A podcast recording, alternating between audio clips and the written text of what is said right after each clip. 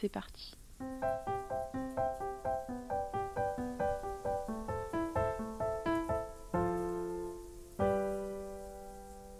Éclairci.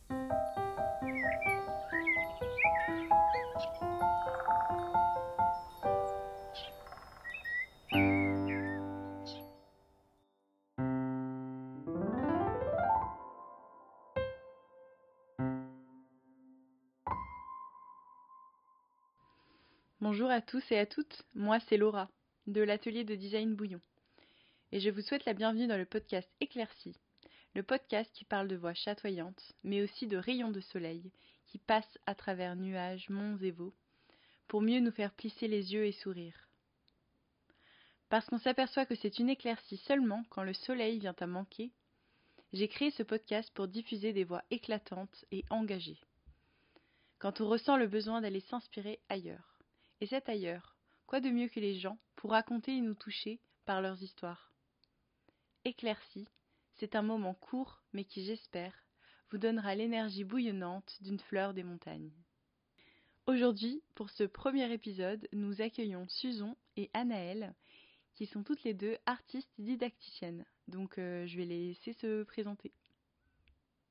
Donc euh, moi c'est Susan, euh, je suis née en Picardie, euh, j'ai un petit peu déménagé euh, en France. Et euh, j'ai toujours grandi à la campagne. J'ai fait l'internat au lycée. Et après j'ai fait Lille, Paris, l'Arizona aux États-Unis, à nouveau la banlieue à Paris, la Guadeloupe. Et maintenant Strasbourg. Pour faire entrer gros. C'est déjà pas mal, waouh. Et euh, Anaëlle, et moi j'ai grandi à Santiago au Chili. Je suis née, j'ai grandi là-bas. Euh, je suis arrivée en France en, bah, pour mes études en fait à 18 ans et j'ai pas mal bougé en France ensuite. Euh, à l'inverse, toujours dans des grosses villes. Et du coup, je me demandais comment vous êtes rencontrés? On se connaît depuis 2018. Euh, on est arrivés toutes les deux à peu près au même moment euh, dans les CAPS, euh, donc les colloques à projet solidaire, qui sont des colocations montées par la FEV, qui est une association, et qui vise du coup à réunir des jeunes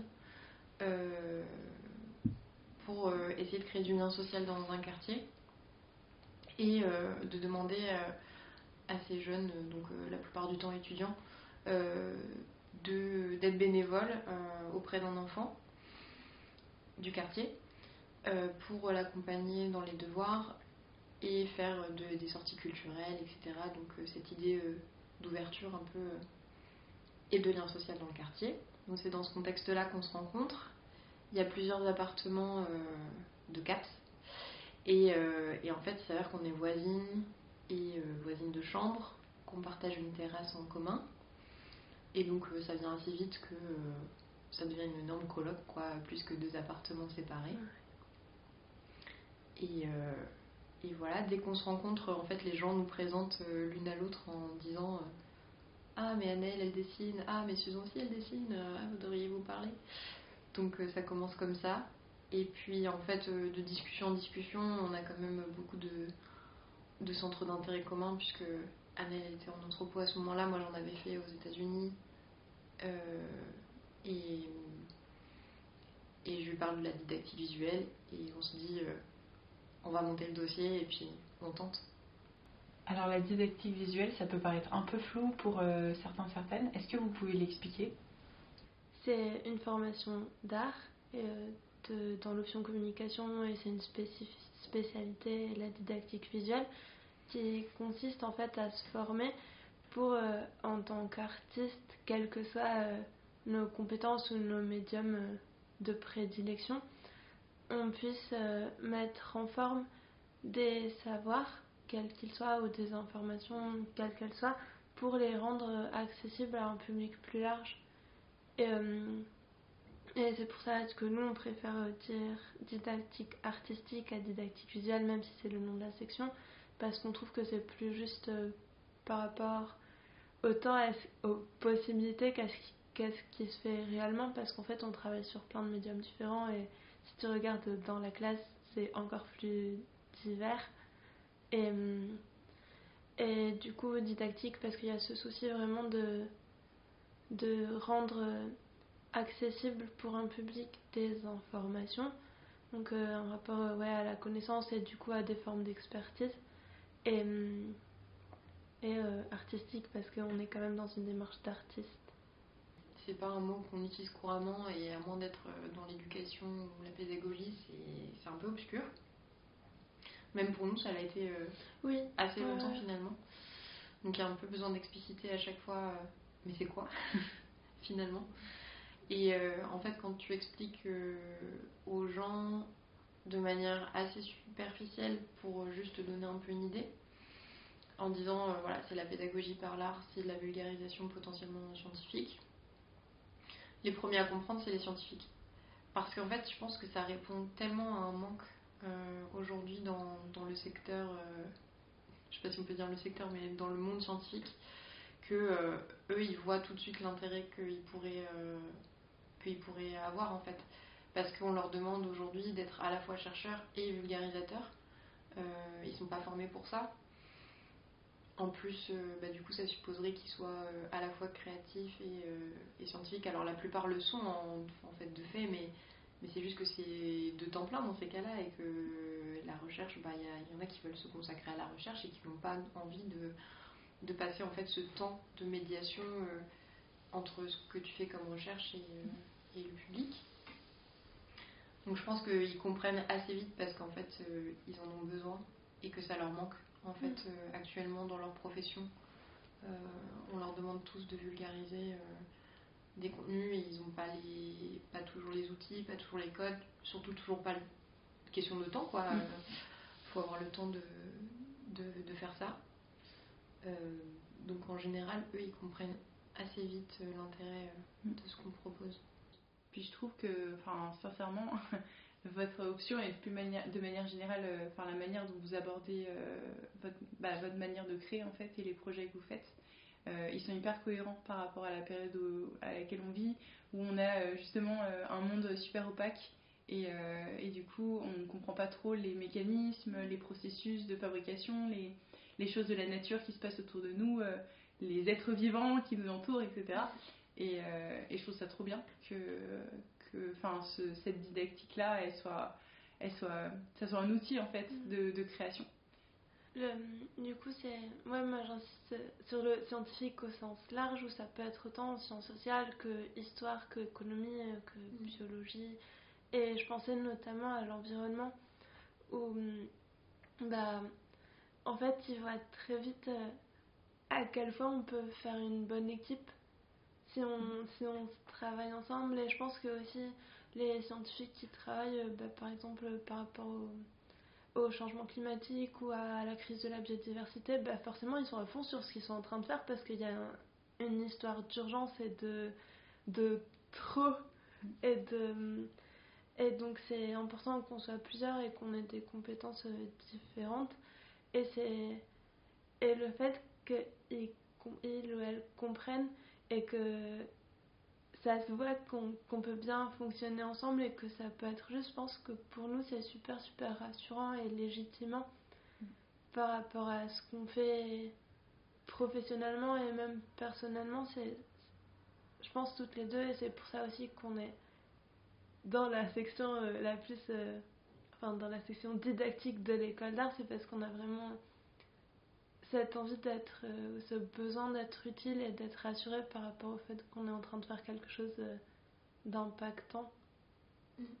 On est plus prêt à entendre en tout cas le fait que c'est pas qu'une question de fait et euh, d'un graphique qui serait bien réalisé, etc. C'est aussi une question d'affect. Et qu'en fait, si on essaye de séparer les sciences, alors pareil, sciences au sens large, de nos affects, de nos imaginaires et de nos émotions, on va pas s'en sortir. Il y, a, un côté, euh, voilà, toujours en fait cette idée de séparer alors qu'en fait tout est connecté et que l'intérêt justement c'est de montrer ces interconnexions. Et je voulais savoir qu'est-ce qui vous a poussé à travailler ensemble? Je pense qu'il y a des, il y a des, des, choses qui sont liées vraiment à, à l'espace-temps. C'est-à-dire que en fait, on était coloc, on avait le même emploi du temps, donc en fait, on passait notre vie ensemble, enfin vraiment genre littéralement euh, euh, tout le temps, tout le temps euh, ensemble. Et je crois que nous, on avait un, enfin, il y a un facteur qui est que comme on revenait en études, dans un truc différent, etc., on avait peut-être aussi un, décalage par rapport peut-être aux autres, liés en fait à pas forcément à l'âge, mais en tout cas à l'expérience que tu as pu avoir précédemment. On avait un gros souci avec euh, parfois la pédagogie, euh, voilà, qu'on n'appréciait pas forcément dans certains aspects en fait de qui sont en fait le calendrier scolaire et puis un, certain nombre d'éléments comme ça, de modalités qui nous convenaient pas. Et puis en fait, je crois qu'au tout début, c'est parti de l'idée, euh, on voulait faire notre projet de mobilité ensemble. Parce qu'en fait, avant de vouloir faire notre projet de mobilité ensemble, on voulait chacune faire le même projet de mobilité genre individuellement. Donc euh, c'était c'était vraiment le truc de tout seul on va plus vite, ensemble on va plus loin. Euh, bah autant le faire ensemble, mm. sinon ce sera genre version 1, version 2 de la même chose, mais un, peu moins bien. Et je pense aussi par rapport à ce que tu disais du fait qu'on est en, en retour d'études ou en un peu bifurcation ou quoi, c'est que du coup on avait beaucoup envie de prendre en charge notre apprentissage et de vraiment réfléchir et de ouais ça prendre en charge comment on va construire notre parcours étudiant. Et comme on avait ça en commun et que bah un des trucs auxquels on croit beaucoup c'est l'intelligence collective et que deux c'est le début d'un groupe bah c'était c'était super logique en fait de partager ça. Et aussi que qu'on est devenus amis enfin parce que sinon, on aurait pu dire, euh, ouais, on était tout le temps en coloc, on faisait le trajet ensemble, on aurait pu se détester et pas du tout, justement, vouloir travailler ensemble, mais il y avait aussi ça, les personnalités qui, qui matchent. De, confronter des points de vue, des trucs, enfin, moi, je sais que ça m'a beaucoup, beaucoup fait évoluer en, très peu de mm. temps, quoi. Mm. Toute seule, j'y serais encore, hein. on a tendance à croire euh, que, que c'est euh, que c'est juste pour aller plus vite ou plus loin, mais mais je trouve que c'est pas que ça euh, de travailler ensemble, c'est euh, cette idée ouais, de partager tes doutes, de ne pas se sentir seule, de se sentir plus forte aussi. Il y a plein d'aspects euh, dans la, dans la coopération. ouais, et il y avait, je pense, pour nous dès le départ, et surtout ça s'est encore plus affirmé parce qu'on a dû défendre nos projets de groupe devant les profs et l'école et l'administration. Il y a vraiment un aspect politique en fait par rapport à autant l'éducation et l'éducation populaire que le, la partie art et figure d'artiste ou quoi, mm. où en fait pour nous ça se justifiait vraiment et c'était important dans la démarche de pas d'être plus que, que une. Mm. Ouais, et puis c'est vrai que c'est pas, comme tu disais, c'est pas que le, que le travail parce que je crois que, bah, c'est aussi nos caractères. Enfin, je vais, je vais parler pour moi, mais. Euh, c'était dur en fait de, reprendre des études dans une école d'art où en fait toi tu as fait de la théorie toute ta vie, tu as très peu de compétences euh, techniques, euh, artistiques, tu as un petit truc mais t'as pas, voilà, en compétences de dessin et tout, c'était pas foufou. Et, euh, et d'arriver en équivalence comme ça, c'est assez intimidant, enfin ça a été intimidant pour moi. Il y a vraiment ce truc de confiance en, envers ton travail en fait, envers ta capacité à être juste te nommer artiste et ça, moi, j'avais, j'ai l'impression de ne pas avoir cette capacité-là toute seule. Et que d'être à deux, ça, ça donne une confiance aussi. Euh, euh, ouais, ça donne de la force, en fait, finalement, euh, dans, dans, ce que tu fais. De partager, ouais, comme tu disais, les doutes. Bah, tu. Je sais pas, tu envisages les choses différemment, en fait, parce que. À la fois, tu portes une responsabilité collective, et à la fois, tu ça te propulse un peu, ça te, mm. ça t'élève vraiment. Il y a vraiment ce truc de ouais, ça, ça t'élève euh, à un autre niveau quoi. Je sais pas. Parce que ouais, c'est mm. pas cette question d'aller plus loin, c'est, vraiment plus profond quoi. Enfin, mm. et puis ça te laisse aussi gagner euh, en, dans l'émotion. Enfin, c'est beaucoup plus euh, sain de dealer avec d'extérioriser tes émotions ou de recevoir celles de quelqu'un d'autre plutôt que de toujours dealer avec les tiennes moi, je sais que sinon, j'ai tendance à beaucoup ressasser, quoi. Donc, si tu, si tu travailles à deux, tu peux, tu peux avancer beaucoup plus, beaucoup mieux. Hmm. Euh, est-ce qu'il y a aussi d'autres personnes comme ça qui, on pourrait un peu les appeler des amis? Là, on a parlé de votre amitié au final et de votre forme de, collaboration, mais euh, est-ce qu'il y a d'autres amis avec qui euh, vous vous sentez proche et qui vous inspirent Et ça peut être des amis qui sont vivants ou des amis qui sont pas vivants. c'est pour ça que le mot ami est vaste, mais du coup, ça peut être tout type de personnes ou de, ou de, de pensées. Est-ce que là, c'est plus des questions euh, individuelles, enfin, c'est pas forcément les, mêmes personnes pour vous deux, mais est-ce qu'il y a des personnes comme ça qui font partie de, de votre route d'inspiration? Ben, Je vais juste en citer une parce qu'il faut bien en choisir une, mais euh, euh, donc ma meilleure amie qui maintenant habite en Guadeloupe, on a passé notre adolescence ensemble, donc en fait il y a vraiment cette idée de route, de chemin qu'on a, qu'on a suivi euh, l'une avec l'autre. Elle est ingénieure agronome, euh, passionnée par l'agriculture et tout ça, et l'agroécologie. Et donc, euh, elle m'a beaucoup, beaucoup inspirée et accompagnée dans la prise de conscience écologique. elle m'a toujours aussi soutenue dans les projets que j'avais, etc. Et c'est super aussi euh, enrichissant d'avoir quelqu'un qui fait un truc complètement différent de ce que toi tu fais au quotidien. Et pour autant, tu arrives à te retrouver et à toujours être euh, dans cette idée de grandir ensemble en fait. Euh, puisque du coup, ça fait, je pense qu'on s'est rencontrés, on avait 11-12 ans. Et, et, on a beaucoup partagé de, de doutes justement et d'avancement sur ce qu'on voulait faire pour notre vie, etc. Et on a été aussi beaucoup en relation à distance. C'est marrant de dire ça pour une relation d'amitié, mais. Euh, parce qu'elle avait sauté une classe et donc euh, il y a des fois où on se retrouvait plus euh, aussi souvent qu'on aurait aimé. Et puis bah, elle a aussi beaucoup voyagé, on a été séparés comme ça. Et on s'est beaucoup écrit des lettres. Et finalement, les lettres, elles ont fonctionné comme des espèces de journaux intimes pour l'une et l'autre où on a beaucoup ouais, partagé ces espèces de pensées que tu as avec ton journal intime où tu te dis ok qu'est-ce que je vais faire de ma vie c'est quoi le sens de telle ou telle chose je comprends pas tel truc enfin voilà des choses comme ça. Mmh, bah, pareil beaucoup de gens mais je peux pas ne pas dire mes soeurs en premier en fait qui sont du coup euh, bah, respectivement euh, ma danseuse préférée et ma dessinatrice préférée et donc forcément euh, en termes d'inspiration et d'admiration et d'encouragement, c'est bah, le mieux. et, euh, mais il y a beaucoup de personnes et ça me fait peur de commencer parce que après ce sera impossible de dire tout le monde. Mais du coup j'essayais de réfléchir à ce que tu disais de non, non humain ou non vivant. Et, et non vivant, bah les livres en fait. Mm. Et tous les. Et c'est injuste de dire que les livres sont non vivants en plus.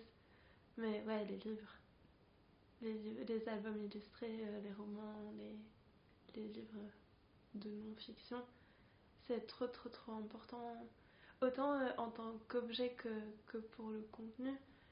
Et, et après, c'est facile de dire plein de choses aussi, euh, la musique, mm. enfin toutes les choses non vivantes, vivantes. La montagne. Ouais l'air, la forêt. J'aime bien l'idée que, au final, chaque esprit peut voir une question d'une certaine manière, parce que c'est vrai que quand j'ai j'ai réfléchi à cette question et que je l'ai écrite pour que vous, vous, puissiez y répondre, je me suis j'avais pas du tout la même image quand je parlais de, de non vivant et de vivant et j'aime bien euh, la manière dont vous êtes que vous avez repris cette, cette question. C'est ça qui est génial. C'est pour ça que c'est incroyable de discuter avec d'autres personnes. Euh, moi, j'aurais, je pense, parlé de, de, personnes euh, qui sont juste, par exemple, plus de ce monde-là, mais qui m'inspirent, euh, de personnes que j'ai lues et que je sais qui n'existent plus maintenant, mais, mais je trouve ça génial qu'on parle de livres, de mère, de, de ta meilleure amie. Enfin, c'est, c'est, vraiment, vraiment cool et je pense qu'on on parle pas assez souvent de, de ses amis et de sa famille, en fait, en termes de de, pour se sentir bien et, pour continuer à, avancer quoi, dans ce qu'on fait. Et ça me fait penser à une autre question. Est-ce qu'il y a une histoire que vous aimeriez lire à votre enfant ou à ceux des autres? Je trouve qu'il y a, il y a tellement, tellement d'histoires que c'est difficile, enfin, c'est difficile toujours de choisir euh, un truc. Juste de raconter des histoires en fait. Parce que c'est génial d'arriver euh, le soir euh, dans le lit d'un enfant et de se dire genre, bon alors cette histoire, elle n'est pas dans un livre et je vais te la raconter et, et en fait tu inventes quelque chose comme ça incroyable quoi. Je me dis ça c'est des trucs les plus beaux qu'il puisse y avoir dans des familles d'histoires qui se passent euh, comme ça parce que c'est ta grand-mère qui te l'a raconté et ça n'a jamais été écrit dans aucun livre et c'est trop trop beau. Du coup, j'aime bien cette idée qu'il y a plein d'histoires qui sont pas figées. Après, est-ce que vous avez l'impression que ce que vous faites euh, dans vos projets aussi, est-ce que c'est ça, raconter une histoire euh, Ou c'est plus donner une image Si vous deviez un peu en faire un peu une métaphore mm. quand vous faites un projet? Bah, c'est. On, on, parle beaucoup de mettre en récit, en vraiment. De. Ouais, c'est ça, c'est comme. Euh, c'est, c'est bizarre, je pense à un vocabulaire de digestion. Mais c'est. mais c'est complètement ça. Hein. Ouais. Et que c'est ce qu'on mange le mieux. Comme euh, les récits, donc forcément, c'est, c'est ça qu'on va utiliser euh, pour ouais, pour rendre comestible des choses. Ouais, c'est toujours euh, finalement par, euh, par la singularité, par des exemples, par des choses comme ça que tu arrives à, aller au-delà juste du factuel et d'aller toucher dans, dans, les émotions, dans, dans l'inconscient aussi, parce qu'il y a des choses qui vont passer. Euh, qui vont passer par des récits euh, et qui vont travailler ton inconscient et tu ne seras jamais euh, capable de dire comment ça a travaillé l'imaginaire ou la manière de, se porter dans le monde. Mais ça fait quelque chose. Et nous, on aimerait bien réussir aussi à, à transmettre un petit peu ces choses-là, de d'inventer de nouveaux imaginaires dans un monde euh, en crise écologique comme le nôtre d'être capable en fait de suggérer d'autres d'autres récits, d'autres ouais, d'autres imaginaires, d'autres mondes. Ce serait vachement bien. Je pensais ce que je voudrais pouvoir proposer c'est l'accès à une bibliothèque et un endroit pour se poser. Et parce que les, les livres qui ont été importants pour moi, c'est juste que ils n'ont pas été choisis ou proposés par mes parents ou quoi, c'est juste que je les ai lus et ils sont devenus importants. Et c'est ça que je souhaite en fait. Je souhaite pas un livre en particulier, mais juste un livre qui devienne particulier. Et, et du coup, ça me faisait penser. J'ai fait un service civique où je travaillais dans des bibliothèques d'école. Et en fait, une de mes missions euh, assez régulières, c'était le désherbage, qui consiste euh, à, à enlever des livres pour faire la place euh, pour les livres qui arrivent, parce que les écoles reçoivent beaucoup de livres.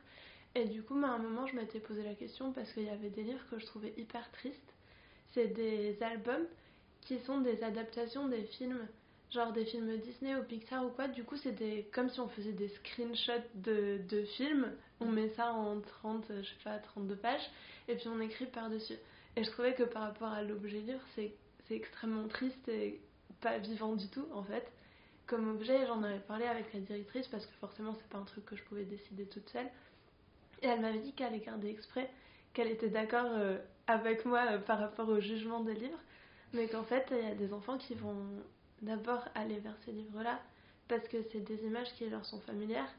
C'est l'image euh, qu'ils vont avoir peut-être sur leur sac à dos, en fait, ou sur leur couverture de cahier. Mm. Et donc, juste en allant à ces livres-là, que moi je trouve excessivement nuls, mais ils vont apprendre à tenir un livre, et à ouvrir un livre, et à passer les pages, et à s'intéresser, et à regarder. Et en fait, c'est le geste. C'est le geste et l'habitude. Et ensuite, ce sera d'autres livres, euh, on espère très fort. Mais sinon, au moins, ça aura été ces livres-là et c'est déjà quelque chose. Ouais, c'est déjà un euh, premier bain. Euh, enfin, ouais, tu voilà. trempes un peu l'orteil déjà pour voir comment, qu'est-ce que ça fait.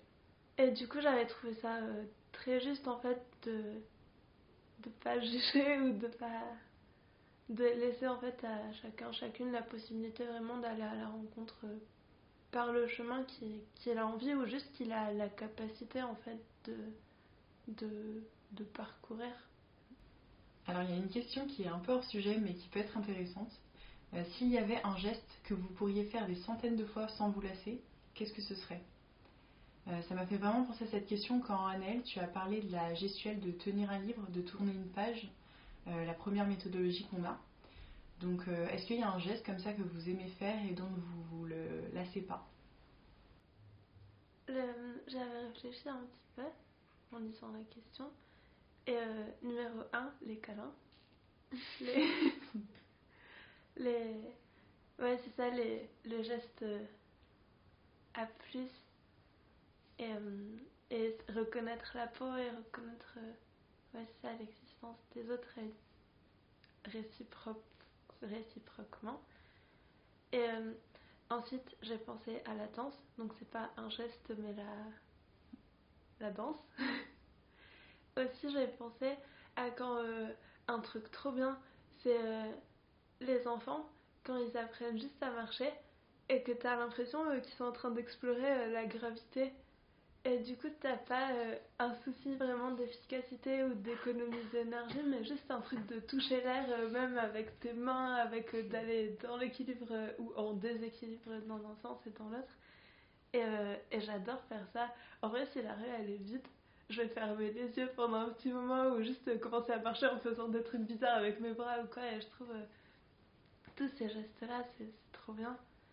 Et, euh, et aussi parce que je crois qu'on en avait déjà parlé par rapport au, au dessin. Où pour moi, je crois que c'est la partie la plus importante.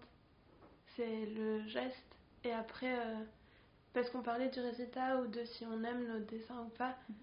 Et du coup, moi, je disais que le, le geste est tellement agréable et important pour moi qu'au final, le résultat est important parce que c'est la trace du geste et que le, le côté esthétique ou, ou la justesse ou la ressemblance, ça m'intéresse moins ou ça...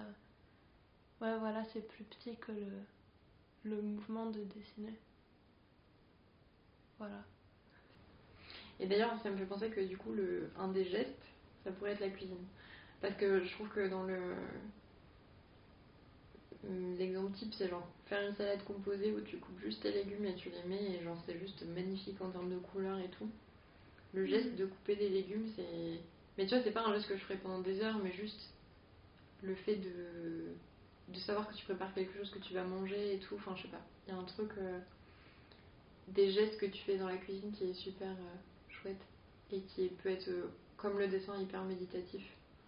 C'est vrai que quand tu commences à tracer, à dessiner juste en dessin automatique, t'as... ton cerveau il se met en mode focus sur le geste. Et ça me fait ça quand je cuisine. C'est genre un peu ce truc de. Je suis dans ma bulle et là, euh, c'est vraiment juste le corps qui, qui prend le dessus et qui fait euh, ce qu'il a à faire. Quoi. Et donc euh, c'est ça ton plat, euh, ton plat un peu réconfort? C'est la salade? Euh, en vrai, ça, ouais, c'est. En fait, ça dépend ce qu'on a, ce qu'on entend par réconfort. Parce que si le réconfort c'est quand t'es triste, c'est ce que je disais à Annelle, moi quand je suis triste, je mange pas. Genre, euh, si j'ai un truc qui va pas, euh, j'ai pas faim. Si c'est réconfort, euh, genre c'est ce qui me donne envie et qui me rebooste ou qui me remotive pour euh, retourner travailler, alors oui, la salade composée, genre avec maïs, tomate, tout, le, le complet, c'est vraiment génial. Et après, je pense aussi un peu le chocolat. Genre, en général, si je veux me, me redonner un petit coup de boost en fin de journée ou un truc comme ça, je, je mange du chocolat noir et, et ça va mieux. J'ai beaucoup de mal à, à ne pas manger de chocolat. J'ai déjà essayé hein, quand on a fait le mois sans sucre, euh, du coup j'ai pas mangé de chocolat. Et euh, un mois sans chocolat, c'était dur. Je comprends. Moi aussi, j'arriverai pas. Comment vivre sans chocolat? Le... J'arrive pas à penser à un plat en fait. J'ai des ingrédients, donc le maïs, les olives, mais des olives spécifiques. C'est des olives euh, qui viennent d'un endroit qui s'appelle Tiltil, qui est euh, au Chili, et elles sont marron et euh, elles sont trop bonnes. Et un type spécifique de raisin aussi. Et, et par rapport au réconfort et au geste, je pense que mon truc préféré alimentairement parlant, c'est de manger avec les mains. Je trouve que c'est le mieux. Hmm, T'as l'impression que t'es plus proche. euh, Ouais, c'est plus. euh, Je sais pas, juste, je, je trouve ça plus agréable. Moi, quand je mange avec les mains, par exemple, euh, j'ai l'impression d'être. euh, je sais pas pourquoi c'est bête, hein, mais d'être un peu plus vivante. C'est comme quand je vais plutôt croquer dans une pêche et qu'elle va me dégouliner dessus. Mm. Et je vais plutôt plus me sentir vivante que si je l'avais coupée quart par quart pour la manger. Ouais, je pense que c'est un truc un peu comme ça.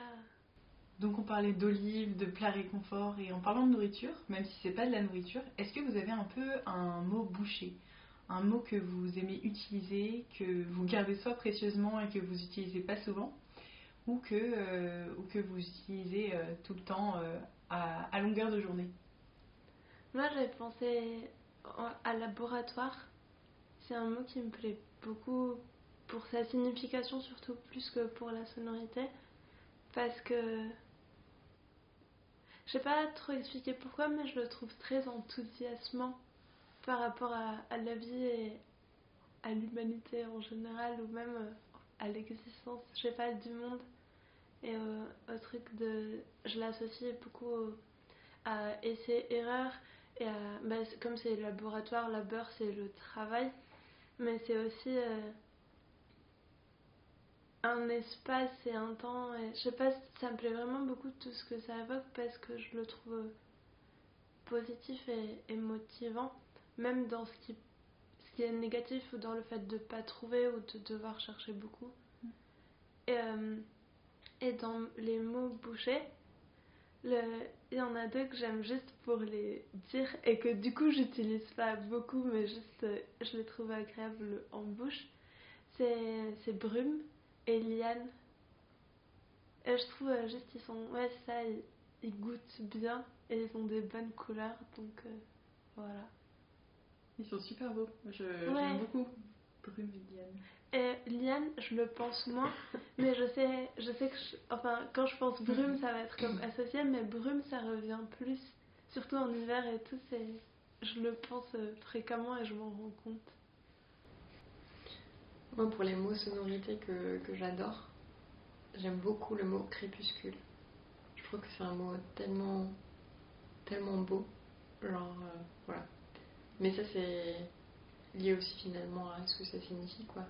Le crépuscule, c'est magnifique comme moment de la journée. euh, Le moment entre chien et loup, là, c'est c'est comme ça qu'on dit. Ouais. Et, hum, et là, du coup, je pensais à, au mot processus qu'on a beaucoup utilisé ces derniers temps avec Anaël dans notre Mm. travail. C'est ce qui est euh, hyper intéressant. Enfin, tous les mots bouchés, en fait, finalement, qui vont se rapporter euh, à la marche, au chemin, aux bifurcations. Ça, ça me, ça me parle pas mal. Je me dis que c'est. euh, c'est ce qui est le plus intéressant finalement dans ce qu'on fait, dans, dans la création, etc. C'est que. Et c'est pas facile parce qu'en en fait on est tellement habitué à essayer de se concentrer sur le résultat et à être dans des dynamiques euh, euh, de production que, que c'est pas facile de, de plus euh, imaginer les processus, l'avant, l'après, le bagage émotionnel que ça peut générer, etc. C'est marrant que crépuscule, pour moi, on l'entend vraiment en plus euh, la signification du mot, rien qu'en le disant. Oui, trouve. oui. Mm. Donc je comprends qu'il te fascine euh, beaucoup. Et en parlant toujours de mots, est-ce que du coup, le... enfin, ça évoque quoi pour vous euh, éclairci Pour moi, c'est pas mal associé au ciel, du coup. Et c'est vrai que c'est un mot, je pense, que j'aime beaucoup. Parce que, à la fois, il dit quelque chose qui va advenir et qui est optimiste. euh, et en même temps, euh, ça dit que c'est beau aussi, parce qu'il y a eu les nuages juste avant. Et donc, c'est tout toute cette ambivalence finalement qu'on retrouve dans plein de choses quoi enfin voilà la vie la mort euh, la lumière l'ombre tout ça et je pense que c'est bien de se le rappeler parfois de que en fait l'un n'existe pas sans l'autre et que c'est aussi la beauté euh, de la chose que les deux coexistent et que parfois quand même on a des, petits problèmes avec euh, le fait que les choses puissent être coexistantes et pas opposées, quoi. Typiquement, je pense que notre société a un problème avec la mort et que ça dit aussi beaucoup de notre incapacité à vivre et que ben, si on avait un rapport différent à la mort ou si on l'acceptait comme une étape dans le processus de la vie, on aurait peut-être un peu moins de, de difficultés, euh, ou je sais pas, ça changerait sans doute des choses. Et puis ben, en phénomène euh, purement physique dans le paysage, c'est incroyable quoi. Quand t'as une percée dans le ciel, euh, il y en avait une ce matin d'ailleurs, il y en avait au moins 5. Ouais, je pensais à ça. C'était fou quoi. Génial, j'aurais, j'aurais aimé le voir avec vous alors. On l'a pris en photo en plus. Le... Moi, ça m'a beaucoup plu aussi ce mot. Je, je l'avais pas trop prêté attention, mais je le trouve trop beau. Et, euh, et j'étais allée voir aussi euh, l'étymologie et ça, ça gagne encore plus en puissance euh, avec la voix. Et mais ce que ça m'a évoqué direct, c'est une image. Et c'est. Enfin, pas une image, mais une ambiance d'un moment. Et, euh, je, l'avais associé au mot percé aussi. À ce truc de puissance d'un moment qui, qui te ramène à un truc de ici maintenant parce que c'est précis et c'est. C'est. Ouais, c'est ça, c'est maintenant. Mais c'est ici, il se il influence tout et ça change toute la lumière et c'est ça met les ombres enfin ça fait un truc ouais d'ombre qui met un relief euh, autrement sur le monde. Et euh, et ouais j'aime beaucoup les temps d'orage et tout donc ça me ça me parle comment et je trouve ça très juste aussi. Trop cool. Franchement merci euh, vous avez vous avez vraiment trop géré et cette fin est, juste incroyable. Enfin, j'adore vos définitions d'éclaircie. je les trouve hyper, euh, hyper euh, vaste en fait euh, et, et, vous le racontez à votre manière chacune de vous et, et, ça, ça rend trop bien. Et je trouve ça cool parce que c'est par votre subjectivité aussi que vous pouvez toucher un large panel de gens et on a tendance à croire que c'est l'inverse, que normalement on fait un truc un peu universel, un peu large, qui parle avec, à tous et à toutes, alors que non, euh, c'est toujours le petit, le petit exemple et la petite subjectivité et la petite manière, enfin, son ressenti finalement qui est hyper personnel, qui va, qui va parler à plein, plein, plein d'autres. Mm. Et, et j'avoue, c'est un but hyper euh, ambitieux, mais c'est ce que j'aimerais faire avec le podcast, c'est que d'entendre un petit peu des, mm. des, des, facettes, en fait, des, des fragments, euh, des des petites pépites dénichées euh, de, de, grands contes en fait et que ça puisse parler à, à plein de monde euh, différents. Donc euh, merci beaucoup. merci à toi. On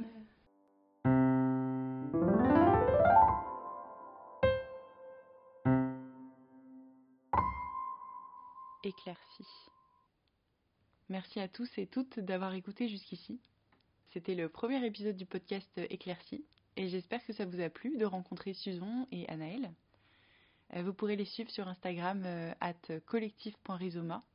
et vous pouvez du coup voir tous les projets super cool qu'elles font, notamment un projet avec les habitantes d'une petite ville avec lesquelles elles font des ateliers d'exploration de leur créativité.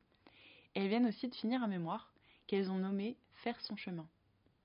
Voilà, je vais essayer de faire un podcast par mois avec des personnes qui me sont chères, dont l'énergie est palpitante.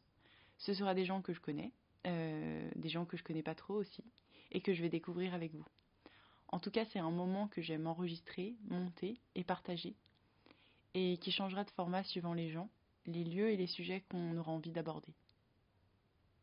Si vous voulez en savoir plus sur la réalisation du podcast, mais aussi ce qui se trame derrière le bouillon général, je vous invite à aller voir notre page Patreon, parce que c'est aussi grâce à ce genre de mécénat artistique qu'on peut continuer à faire des projets aussi passionnels et fous, et à les partager avec vous. Que votre journée ou soirée soit aussi frusciante qu'une pastèque pleine de soleil. À très vite.